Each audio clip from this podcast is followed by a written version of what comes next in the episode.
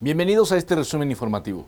El INE aprobó los lineamientos para investigar y fiscalizar la propaganda y eventos de los aspirantes presidenciales, tanto de Morena y sus aliados, como del Frente Amplio por México, ante la posible vulneración a la equidad en la contienda electoral de 2024.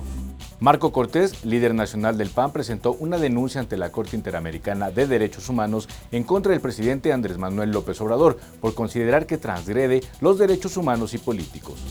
Santiago Krill arremetió contra el expresidente Vicente Fox por estar en contra de los programas sociales.